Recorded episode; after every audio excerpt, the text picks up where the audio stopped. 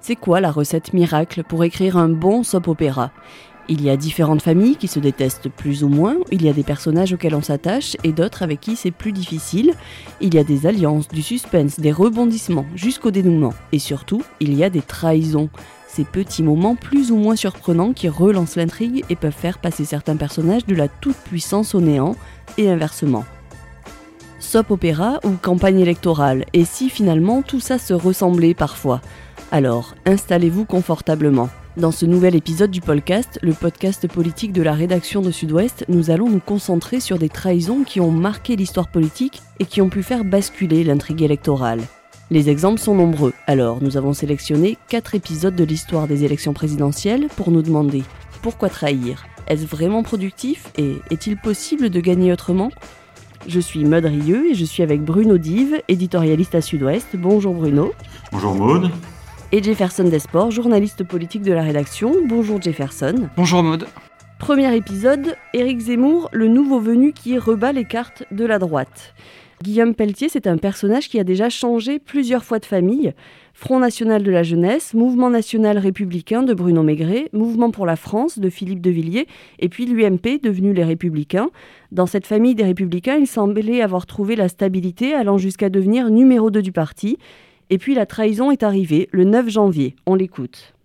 J'ai pris la décision de soutenir le seul candidat de la droite, le seul candidat fidèle aux valeurs du RPR, le seul candidat capable de battre Emmanuel Macron parce que capable de rassembler tous les électeurs de droite, le seul candidat fondamentalement courageux et lucide sur l'état de la société française. J'ai décidé de soutenir Éric Zemmour pour qu'il soit notre prochain président de la République. Guillaume Pelletier a donc rejoint Éric Zemmour, le nouveau personnage phare de cette saison présidentielle. Guillaume Pelletier devient même son porte-parole. Alors Bruno Jefferson, est-ce que cette trahison change la donne dans, la bataille entre la droite et l'extrême droite? Alors non, si, je commence euh, Bruno, moi je... non non, ça change pas la donne. Euh, d'abord ça change pas la donne parce que euh, Éric Zemmour est à l'extrême droite. Donc ça c'est quand même très important et euh, là où c'est malin c'est que euh, dès qu'on se trouve à l'extrême droite, le rêve c'est de récupérer des élus, des figures de la droite. Là Guillaume Pelletier n'est pas ce qu'on pourrait appeler une figure euh, comme d'autres pourraient l'être, c'est un second couteau voire un troisième couteau. Il a été numéro 2 quand même. Il a été numéro 2, éphémère numéro 2 des Républicains, mais il a un parcours très mouvementé, vous l'avez dit Maud, il, est, il, a, il vient quand même de l'extrême droite, il a beaucoup cheminé, il a fait pas mal de zigzags, quelques sorties de route et là il va chez, chez Éric Zemmour. Et euh, jusqu'à présent, dans les sondages, ça n'a pas eu vraiment un impact. Mais euh, là où c'est très malin dans, le discours de Guillaume Pelletier, c'est qu'il parle d'Éric Zemmour comme euh, l'héritier du RPR. Il l'ancre à droite, alors qu'en réalité, on le sait tous, Éric Zemmour est bien à l'extrême droite. Et son objectif, comme celui de Marine Le Pen, c'est de cannibaliser la droite. Donc il a besoin de, ces figures de la droite ou de ces seconds couteaux. De là à ce que ça rebatte les cartes, je pense pas. Bruno, vous êtes d'accord? C'est quand même toujours euh, mieux d'avoir ce genre de ralliement que de pas en avoir du tout, parce que euh, d'abord ça, ça impulse euh, une petite dynamique. Alors pour qu'il y ait une dynamique, il faut qu'il y ait plusieurs ralliements qui se succèdent, euh, mais vous observerez que euh, bah, pas plus tard que ce mercredi, il y a eu un autre ralliement, également d'un ancien député UMP qui s'appelle Jérôme Rivière. Alors lui était, était passé au Front National, au Rassemblement National, et, et il revient euh, d'une certaine manière ça, euh, vers, euh, enfin, il revient, non, il, il, il rallie lui aussi euh, Éric Zemmour. bon, tout ça, ce sont des gens qui font beaucoup de va-et-vient entre au sein de l'extrême droite ou entre la droite et, et radicale et la droite classique. Mais s'il y a ce ralliement-là, plus un autre, plus Philippe de Villiers quand même qui est là, plus qui sait un jour Nicolas Dupont-Aignan ou voire ce qui est, ce qui est plus attendu, euh, ce qui serait une belle prise Marion Maréchal, ça va finir par un peu probable, mais on ne sait jamais, ça finit par impulser une, une petite dynamique, ça crée une, une petite musique. Euh, donc euh, le ralliement de Guillaume Pelletier, euh, malgré tout, il, même si le personnage est peu crédible parce qu'il a beaucoup évolué, malgré tout, c'est une prise de guerre, c'est le numéro 2 de LR, euh, pas, pas, depuis quelques mois quand même, depuis 2017 sous deux présidents de LR, hein, euh, Guillaume, euh, pardon, euh, Laurent Vauquier et, et Christian Jacob. donc c'est malgré tout, même si ça n'a pas eu pas d'influence dans les sondages, puisque même Zemmour a plutôt baissé depuis, depuis ce temps-là, malgré tout, ça donne un semblant de crédibilité et ça peut créer un début de dynamique. Après, juste une précision, c'est que ça n'a pas vraiment de nouveauté, puisque Marine Le Pen est la première à avoir commencé à siphonner euh, la droite, la droite classique, donc euh, ex-UMP, maintenant LR. Euh, rappelez-vous avec Thierry Mariani, l'ancien ministre de Nicolas Sarkozy qui a rejoint Marine Le Pen. Rappelez-vous Jean-Paul Garot, le député, l'ancien député UMP de Gironde. Donc ce sont des mouvements classiques et, ça illustre plutôt les fractures de la droite classique entre une aile modérée, on va dire jupéiste, voire à l'époque Édouard Philippe, qui était aussi un jupéiste, et l'aile la plus à droite, qui est aujourd'hui incarnée par Eric Ciotti, qui lui reste au bercail. Donc ces mouvements-là, ils existent. Et au fond, c'est un peu la seule soupape qu'ils ont, c'est la seule marge de manœuvre que l'extrême droite a pour l'instant. Donc c'est pas vraiment une trahison au final? Si, c'est une vraie trahison. Si, si, c'est une vraie trahison. Pas de problème là-dessus. Alors c'est vrai que le ralliement de, de, Jean-Paul Garot et de Thierry Mariani aux européennes, avant les européennes de 2019, avait fait beaucoup parler et qu'il a eu aucun impact, au contraire, puisque euh, le, Rassemblement national a, a, comme on le sait, reculé. Euh, à ces élections. Mais il a reculé pas à cause du ralliement de ces deux personnalités, il a reculé parce que les électeurs se sont abstenus. Alors euh, beaucoup, de ces électeurs, des électeurs frontistes, se sont abstenus. Donc on peut dire que euh, ces, deux personnalités de droite n'ont pas ramené d'électeurs, mais, mais leur responsabilité, je pense, n'est pas n'est pas directement engagée, à moins que le message soit brouillé. On peut aussi se, se poser la question. Euh, mais je pense que les ralliements, c'est surtout dans une présidentielle, parce que quand un candidat à l'élection présidentielle commence à rallier des personnalités de ci, de là, ça avait été le cas d'Emmanuel Macron euh, la dernière fois, là, ça imprime une crédibilité. On va passer à un tout autre épisode que j'ai intitulé Trahison ou pas trahison. Euh, quand on a préparé cet épisode du podcast, on a eu un petit point de désaccord. Alors bon, c'est pas, pas vraiment un tout petit point de désaccord, c'était à propos de Christiane Taubira. Christiane Taubira qui a annoncé mi-janvier être candidate à cette élection présidentielle 20 ans après avoir été euh, la candidate du Parti radical de gauche, donc c'était en 2002. Pour vous, Jefferson, cette candidature en 2002, c'était une trahison à sa famille. Ça semble moins évident pour vous, Bruno. Euh, alors, trahison, pas trahison, Christiane Taubira? Alors, Christiane Taubira, euh, il y a le précédent de 2002, on, a avait parlé dans un précédent euh, podcast, euh, Maud et Bruno. Maintenant, ce qu'on voit surtout sur son parcours politique, c'est que c'est quand même quelqu'un qui a l'habitude des cavaliers solitaires, des cavaliers seuls. elle est quand même plutôt présentée comme une rebelle, comme une indépendante. Elle est quand même sur sa ligne et sa ligne n'est pas forcément un jeu très, collectif. Donc on a eu l'épisode de 2002, je reviens pas là-dessus parce que ce qui nous intéresse c'est surtout maintenant avec euh, sa candidature, sa déclaration de candidature face euh, à, une, à Hidalgo et au reste de la gauche finalement. Mais euh, Christiane Taubira est d'ores et déjà la candidate du PRG. Est-ce que c'est une trahison on peut considérer, moi je considère que c'est plutôt dans l'ADN de Christiane Taubira de faire des coups et de faire des coups tout seul. Et je vais prendre euh, un exemple, une anecdote, parce que j'y étais. C'est la dernière université du PS à La Rochelle, on est en 2014, on est en fin août 2014. C'est déjà la guerre entre les frondeurs socialistes, le gouvernement de Manuel Valls et François Hollande. Il y a, on est déjà dans un contexte de, fracturation de la gauche, de la gauche du gouvernement. Et ce, ce jour-là, Christiane Taubira est invitée à l'université du PS de La Rochelle et qu'est-ce qu'elle fait Elle va rejoindre les frondeurs qui tiennent une contre-université d'été dans l'amphi euh, de La Rochelle, dans l'amphi de l'université de La Rochelle. Elle arrive en vélo, tous les journalistes sont là, moi j'y étais. Donc vous aviez tous les frondeurs qui faisaient cette contre-réunion finalement contre les autorités du PS, contre le gouvernement. Et il y a une ministre du gouvernement qui arrive, c'est Christiane Taubira. Elle arrive en vélo, elle ne dit pas un mot dans la salle, elle vient juste marquer son approbation, soutenir les, les, euh, les frondeurs. Et euh, après, elle parle à la presse. Il y, a des, caméras partout. On est très très nombreux ce, matin-là. Et qu'est-ce qu'elle nous dit? Elle nous dit que ce qui compte en politique, ce sont les principes. Donc c'est quand même à hurler de rire.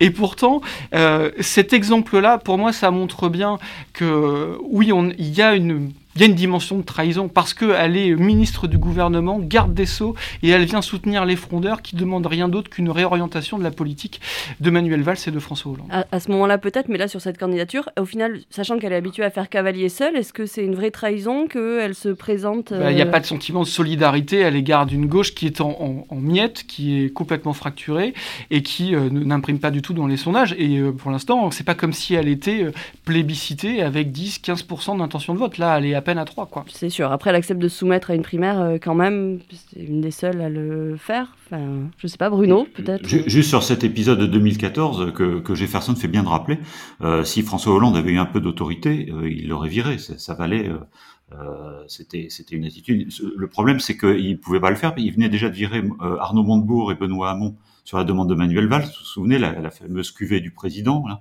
La cuvée du redressement. Et en plus, à l'époque, Christiane Taubira, c'était une icône. Elle venait de faire adopter, euh, après moult manifestations, euh, les, les, le mariage pour tous. Euh, donc, elle était quasiment intouchable. Je pense qu'elle a profité un peu de, de, cette, de cette image pour, pour, pour, faire un peu de, de, provocation. Le parcours de, Christiane Taubira, euh, il, est, il est à la fois euh, linéaire et, et, plein de contradictions. Euh, on rappelle souvent qu'elle a voté en 1993, parce que c'est quand même pas une, une nouvelle en politique. Hein. Elle était déjà députée en 1993 et elle avait voté la confiance au gouvernement d'Édouard Balladur. Euh, ensuite, elle a été tête de liste euh, sur la liste de Bernard Tapie en, en 1994 et elle a été en effet candidate en 2002. Malgré tout, quand on regarde ce parcours, elle est toujours, c'est toujours au nom du même parti, le parti radical de gauche euh, que Jefferson vient d'évoquer, euh, qui la soutient à nouveau cette année.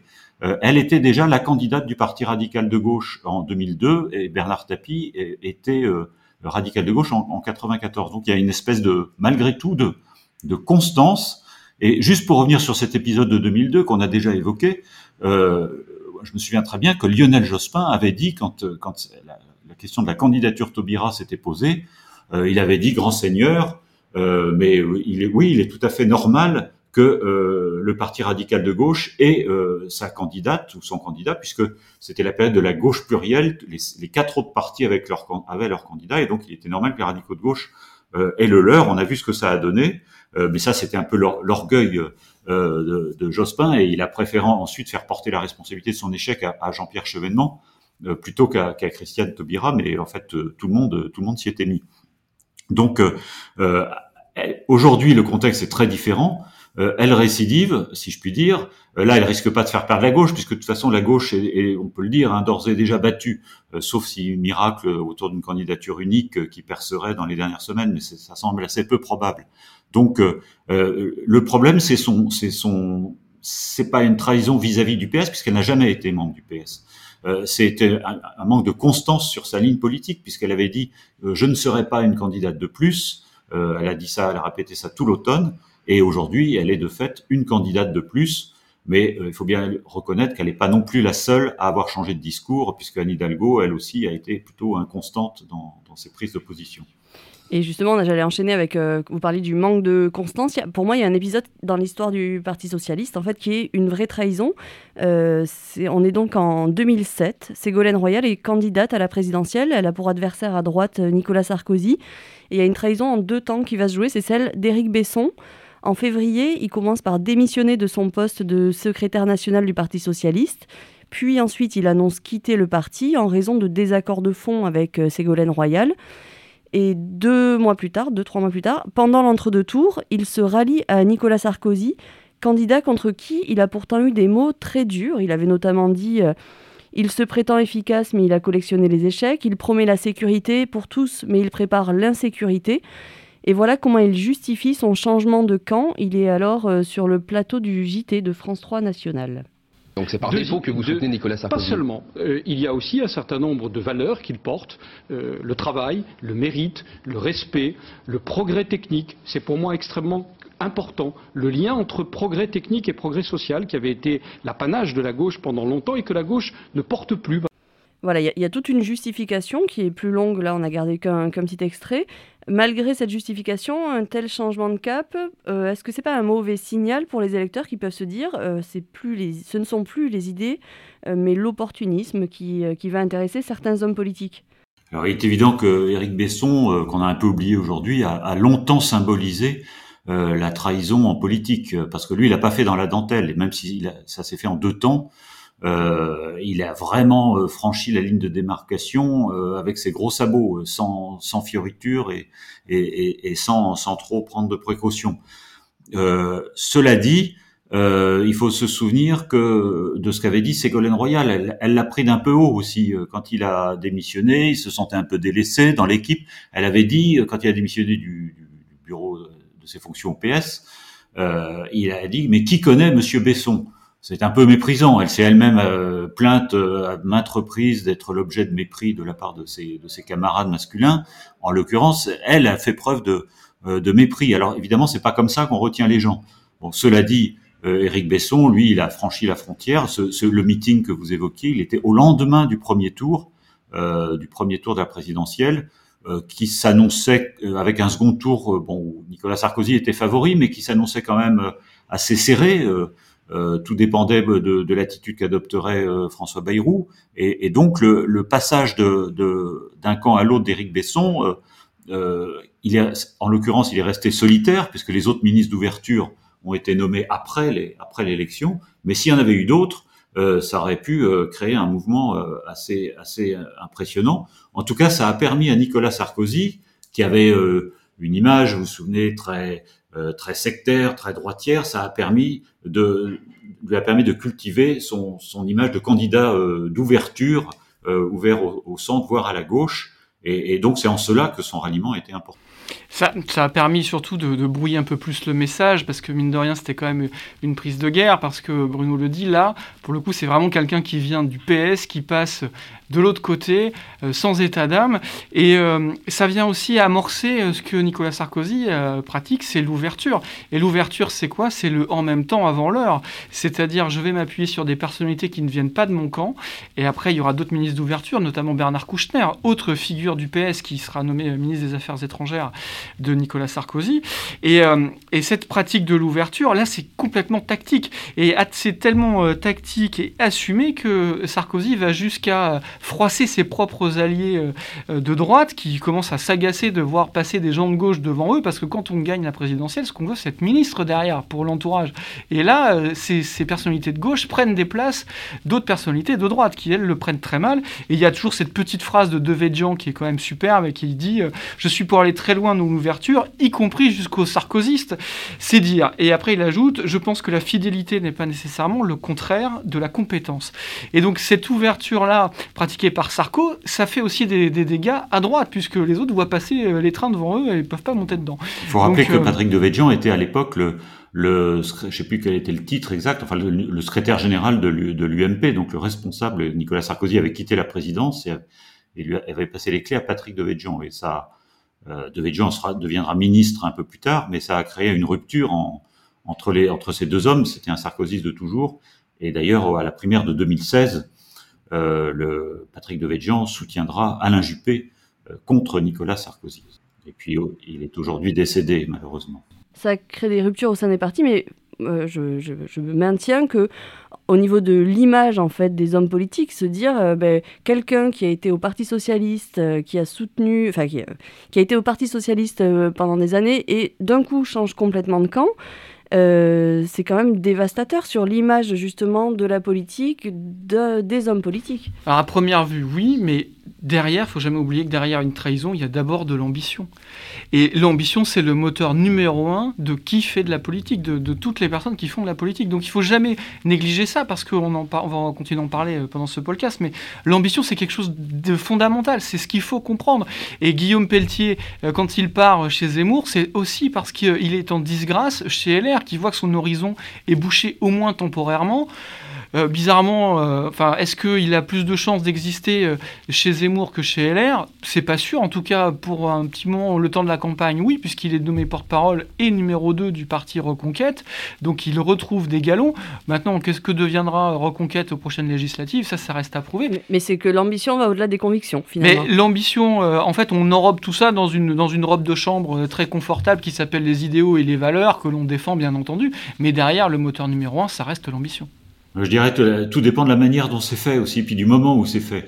Euh, Éric Desbessons, en effet, c'est presque la, la trahison euh, presque chimiquement pure, parce que c'est fait, euh, c'est presque assumé de sa part, euh, et, et, encore une fois, ça a été fait sans fioriture. et puis c'était c'était à une époque où les, la frontière entre droite et gauche était encore bien marquée, et donc passer de l'un à l'autre, franchir la ligne de démarcation, ça pouvait être considéré comme une trahison. Après, bon, je crois qu'on va parler d'Emmanuel Macron.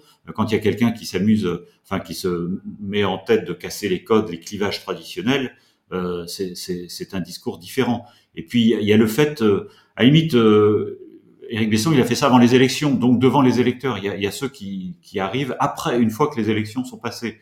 Euh, paradoxalement, ça passe mieux auprès de, du grand public. Les gens font moins attention, les élections sont, sont passées. Euh, mais le moment est important souvent. Souvenons-nous de 2017, ça n'avait pas été tellement relevé à l'époque. Quand Édouard Philippe est nommé Premier ministre par Emmanuel Macron après la présidentielle, il y a une divergence, c'est peut-être la seule qu'il a jamais eue, avec son mentor Alain Juppé, qui lui considère qu'il aurait dû attendre les élections législatives, que les législatives soient passées pour rejoindre Emmanuel Macron. C'était, il lui reprochait pas de le faire, il lui reprochait de le faire trop tôt avant que les élections aient, rebattu les cartes. Donc euh, il y a le, moment aussi du, passage, du franchissement de la ligne est, important. Justement, là, euh, j'allais enchaîner avec euh, Emmanuel Macron, qui, voilà, la campagne de 2017 a été un, vrai exemple de différentes trahisons, de différents ralliements. c'est la preuve aussi que l'arrivée d'un nouveau personnage politique peut complètement bouleverser un scénario électoral. En 2017, donc, Emmanuel Macron, qui est ancien ministre de François Hollande, euh, a lancé depuis plusieurs mois son mouvement En Marche et il se veut le rassembleur de la droite, de la gauche et du centre. C'est assez inédit et ça fonctionne. Euh, il y a d'abord François Bayrou qui, en février 2017, annonce son ralliement à Emmanuel Macron. On l'écoute. Parce que le risque est immense, parce que les Français sont désorientés et souvent désespérés, j'ai décidé de faire à Emmanuel Macron une offre d'alliance.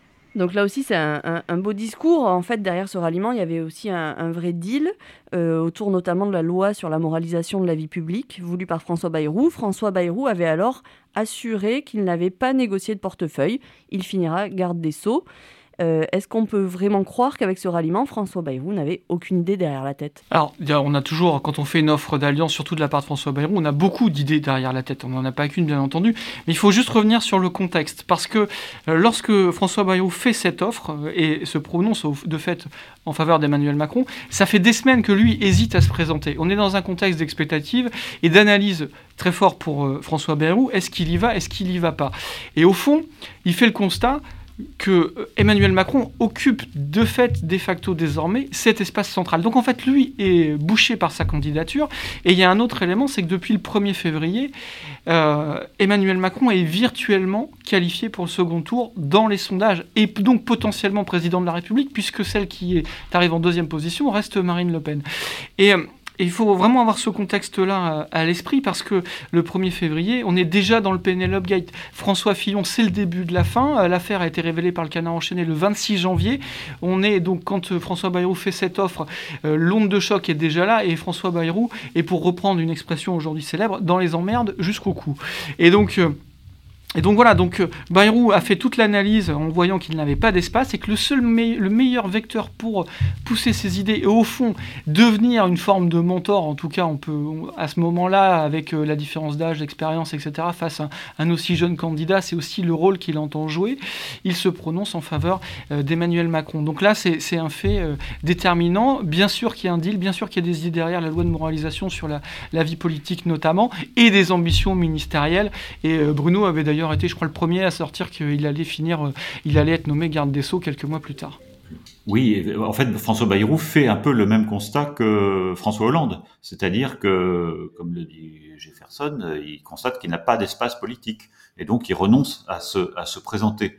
Euh, il y avait un autre élément qui a compté dans sa réflexion, c'est que euh, François Bayrou avait sorti un livre au début de l'année. Il en a sorti souvent. Vous vous souvenez qu'il avait publié du temps de Sarkozy un best-seller un livre qui avait fort bien marché, un pamphlet contre Sarkozy. Et là, ce livre-là euh, ne marche pas vraiment. Et donc, euh, il en tire la conclusion que bah, son, son, heure est passée et que, en effet, François, Emmanuel Macron va peut-être réussir ce que lui a tenté en vain au cours de trois élections présidentielles. Et donc, il donc c'est un pur calcul électoral finalement. Oui, enfin c'est un calcul électoral, mais c'est aussi euh, un, calcul. Euh, enfin, euh, Emmanuel Macron réalise ce que François Bayrou avait, avait rêvé de faire aussi. Donc, à la limite, il, s'efface, il efface sa personne derrière Emmanuel Macron. Je pense qu'il faut pas non plus jamais négliger les, une certaine noblesse dans les dans les attitudes des politiques, de certains politiques en tout cas, même si il y a aussi toujours des calculs et des arrière-pensées. Et François Bayrou, je pense que il est jamais aussi heureux que quand il fait de la politique, quand il joue le rôle de un peu de mentor, de conseiller. Euh, il est jamais aussi heureux que quand il a parlé à Emmanuel Macron et que celui-ci euh, suit ou non ses idées d'ailleurs. Enfin, quand il se sent un peu conseiller du prince, c'est ce qu'il aime aussi. Alors, un homme politique de, de, ce, de cette envergure aime aussi le pouvoir. On peut imaginer que euh, Bayrou rêvait d'être premier ministre. il y a pensé, mais pense qu'il est suffisamment fin politique aussi pour savoir que Emmanuel Macron ne pouvait pas le nommer pour une simple raison, c'est qu'il il servait d'une espèce de repoussoir à l'électorat de droite euh, dont Emmanuel Macron avait besoin, euh, à l'électorat de droite depuis son ralliement au second tour à François Hollande lors de l'élection de, de 2012. Pendant cette même campagne de 2017, euh, donc Emmanuel Macron, il a aussi réussi à récupérer d'autres soutiens, notamment à gauche, avec deux prises de guerre assez importantes. Il a eu le soutien de Manuel Valls et de François de Rugy, qui étaient les candidats défaits à la primaire citoyenne organisée par la gauche. On écoute Manuel Valls, justement, qui annonce euh, ce ralliement. Je prends mes responsabilités. Ce n'est pas une question de cœur, c'est une question de, de raison. Je ne veux pas, le soir du premier tour, que nous nous retrouvions, que je me retrouve, parce que c'est aussi possible face au choix entre François Fillon et Marine Le Pen. Ce n'est pas un ralliement, c'est une prise de position responsable. Quelques semaines plus tôt, pourtant, ben, euh, durant le débat avant le second tour de la primaire qu'il opposait à Benoît Hamon, voici ce qu'il avait déclaré. Avant même que le résultat n'ait lieu, est-ce que vous allez soutenir euh, euh, Benoît Hamon? S'il gagne. Oui, s'il gagne. Et, Non, mais je vous connais connais, j'espère ne pas être dans cette situation. Donc, attendons dimanche, mais moi je respecte les règles. D'ailleurs, j'ai toujours respecté les règles. Ce n'a pas toujours été le cas de Benoît au cours de ces deux dernières années. On sait que Manuel Valls et Benoît Hamon ne s'entendent pas, je pense que ça c'est le moins qu'on puisse dire. On sait que rejoindre Emmanuel Macron était aussi une logique de survie pour Manuel Valls.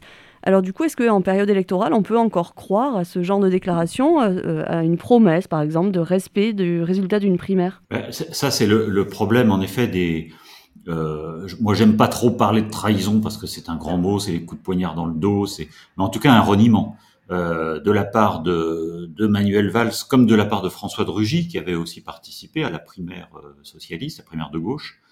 Euh, ils s'étaient tous engagés euh, à soutenir le, le vainqueur. On l'a encore entendu avec Manuel Valls et il change d'avis. Donc, quoi qu'on pense de, de, Benoît Hamon, qui avait été quand même un leader des frondeurs et qui avait mené la vie dure aussi au gouvernement de Manuel Valls. Euh, quoi qu'on pense de lui, euh, il, il s'était engagé à le soutenir, quel que soit le résultat, il ne le fait pas.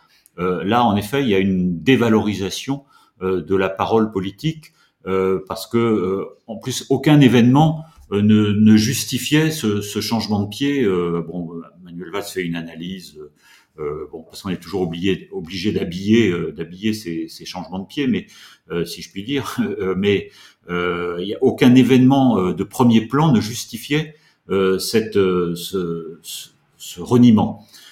contrairement à ce qui s'est passé à droite, d'ailleurs, parce que à droite, où, où, également tous les, les, les, vaincus de la primaire s'étaient engagés à soutenir François Fillon.